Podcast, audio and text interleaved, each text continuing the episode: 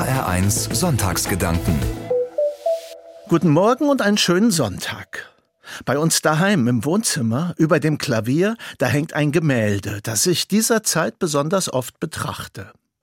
Es ist für uns hier im Hörmedium Radio, für Sie als Hörende und mich als Sprecher natürlich eine Herausforderung, aber ich möchte es trotzdem versuchen, das Gemälde für Sie lebendig und sichtbar werden zu lassen.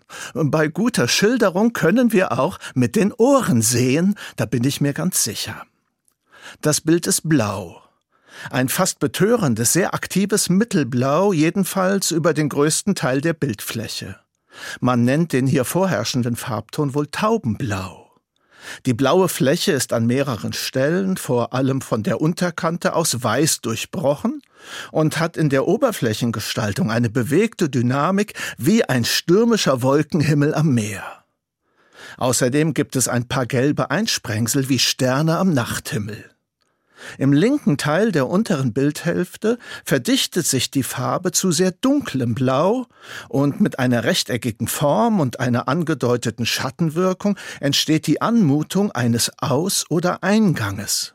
Man mag, obwohl kaum konturiert, unwillkürlich an ein Tor, an eine Tür denken. Diese dunkelblaue Fläche zieht mit feiner Sogwirkung mein Auge an und verleiht dem Bild Struktur und räumliche Perspektive.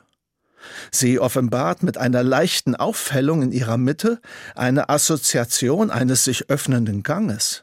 Man könnte aber auch meinen, aus dem Dunkel heraus tritt einem schemenhaft eine helle Figur entgegen. Diese dunkelblaue Fläche inspirierte die Malerin, übrigens meine Frau Heike, zum Titel, den das gesamte Bild nun trägt. Es heißt Öffnung. Rechts neben der dunkelblauen Öffnung verlaufen gegen alle Schwerkraft einige Tropfenlinien vom unteren Bildrand bis ganz nach oben. Mir wirken sie wie ein Tränenfluss, der von der Erde gen Himmel strebt. In der Betrachtung dieses Gemäldes, seines magischen dunkelblauen Tores und seines Titels Öffnung verbinden und bündeln sich derzeit viele Gedanken, die mich bewegen. Da sind immer noch die Ängste, Sorgen und Nöte der Pandemie und ihrer Zwänge, die uns ein Gefühl des Eingeschlossenseins verursachen, in uns selbst und unseren Räumen. Wo ist der Ausweg? Wo sind die Öffnungen, nach denen wir uns so sehr sehnen? Am heutigen 18. April gedenkt ganz Deutschland, besonders all derer, für die es keinen Ausweg mehr gibt, die Opfer der Pandemie. Es sind inzwischen um die 80.000 Menschen bei uns mit oder an Covid gestorben. 80.000. Das ist ungefähr die Einwohnerzahl der Stadt Marburg. Einfach weg. 80.000 Trauerfälle. Und wir wissen heute, dass es sich dabei längst nicht nur um alte und irgendwie totgeweihte Personen handelt. Außerdem löst auch deren Tod bei den Hinterbleibenden Verlustschmerz aus. Diesen Schmerz mit Floskeln wie die wären sowieso gestorben wegzureden, ist nichts als zynisch. Der Bundespräsident lädt unser Land heute zum Innehalten ein und zu einer zentralen Gedenkfeier nach Berlin. Und einen zentralen ökumenischen Gottesdienst gibt es auch in der Berliner Gedächtniskirche. Er wird ab 10.15 Uhr live im ersten übertragen. Das finde ich gut und gebe dem Gedanken und Gedenken deswegen auch gerne hier heute Morgen Raum. Schmerz ist kaum vergleichbar und nicht zu verrechnen. Es gibt da keine klare Rangordnung, dass ein Schmerz objektiv schlimmer sei als ein anderer. Darum möchte ich heute Morgen auch derer gedenken, denen die Pandemie zwar nicht das Leben, aber die wirtschaftliche Existenz zu nehmen droht oder schon genommen hat zum Beispiel vielen Geschäftsleuten und Künstlerinnen. Auch sie sind existenziell betroffen. Sie wünschen und sie bräuchten so dringend Öffnung. Und ich würde sie ihnen und uns unfreiwilligen Stubenhockern so sehr gönnen. Der Schmerz über diese gesamte Situation, wie gesagt, Schmerz ist kaum vergleichbar und nicht zu verrechnen, hat eine neue Wortschöpfung hervorgebracht. Nicht nur die unseligen Corona-Leugner, sondern nicht wenige von uns allen, mehr oder weniger Pandemie-Betroffenen, sind inzwischen mütend, bewegen sich in einer Gefühlsmischung aus müde und wütend. über die Pandemie an sich, aber mehr noch über die Einschränkungen und Regeln, die sie hervorbringt. Und es macht noch mehr mütend, wenn viele dieser Regeln etwas Widersprüchliches an sich haben, wie zum Beispiel das innerdeutsche Reiseverbot.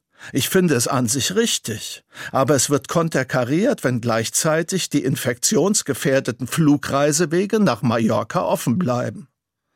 Apropos Corona-Leugner.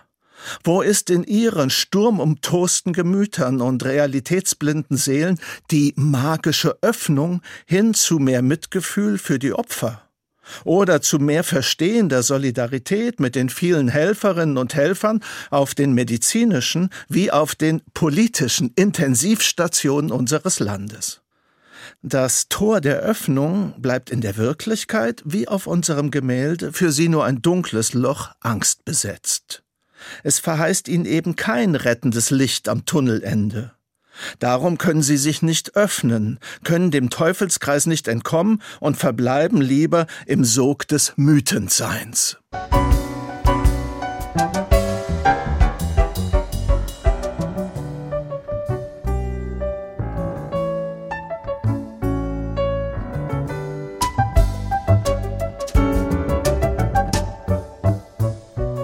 Es ist sicher deutlich geworden, liebe Hörerinnen und Hörer, am frühen Sonntagmorgen, dass ich das staatliche Corona-Gedenken am heutigen 18. April voll und ganz teile, richtig und wichtig finde.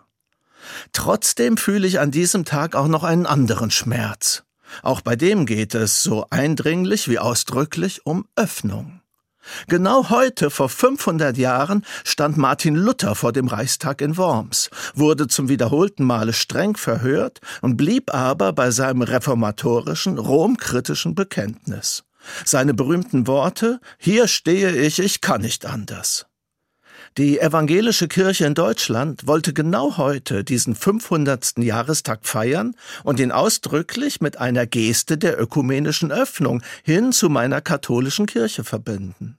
Der Limburger Bischof Georg Betzing hatte als Vorsitzender der katholischen Bischofskonferenz seine Teilnahme und Mitwirkung bereits zugesagt. Jetzt gaben beide Kirchen dem staatlich initiierten Corona-Gedenken den Vorrang. Ihr Termin und ihr größeres ökumenisches Anliegen wurde aber nicht verschoben, sondern einfach klein gemacht. Ich vermute mal, dass vor allem meine katholische Kirche vielleicht doch kalte Füße bekommen hat bezüglich eines Signals größerer ökumenischer Öffnung, wie auch immer es ausgesehen hätte. Das würde mich jedenfalls nicht wundern, angesichts der vermehrten kritischen Stimmen aus dem Vatikan in Rom, der Rückpfiffe und regelrechten Ohrfeigen in letzter Zeit. Schade. Und für die Ökumene in meinen Augen ein großer Schaden.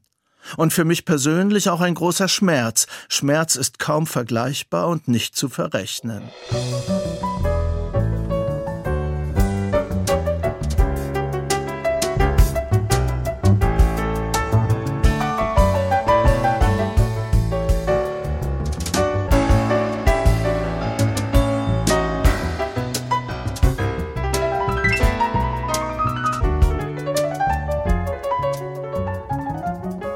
Das blaue Gemälde im heimischen Wohnzimmer wurde darum in diesen Tagen und Wochen für mich auch zum Sinnbild für Ostern. Da ist diese bildbestimmende dunkelblaue Fläche, die das linke untere Bildviertel ausfüllt. Was wie ein schwerer, dunkler Verschlussstein vor den vielfachen Gräbern unserer Gegenwart wirken könnte, was das Gefühl von Eingeschlossensein in unseren Pandemiezwängen und sonstigen Teufelskreisen zu besiegeln scheint, das bleibt zwar dunkel, verwandelt sich aber trotzdem in Öffnung. Es wird durch alle Dunkelheiten hindurch ein Tor zum Leben. Wir müssen dieses dunkle Tor nur durchschreiten, die Ängste überwinden, den Mut haben zu den ersten Schritten hinaus oder hinein in eine andere Wirklichkeit. Diesen Aufbruchsmut wünsche ich von Herzen allen, die heute besonders um ihre Corona-Opfer trauern. Ich wünsche diesen Mut allen, die in ihrer Existenz bedroht sind. Ich wünsche ihn auch den Corona-Leugnern. Auf ihre Weise sehen sie sich ja ebenso in ihrer Existenz bedroht. Ich wünsche diesen Mut, besonders den der Angstüberwindung, ganz dringlich meiner katholischen Kirche. Öffnung. Sich von Gott öffnen lassen für die Liebe und das Leben. Lähmung, Stagnation, Rückwärtsgewandtheit überwinden. Bitte auch beim Thema Ökumene. Das ist Ostern.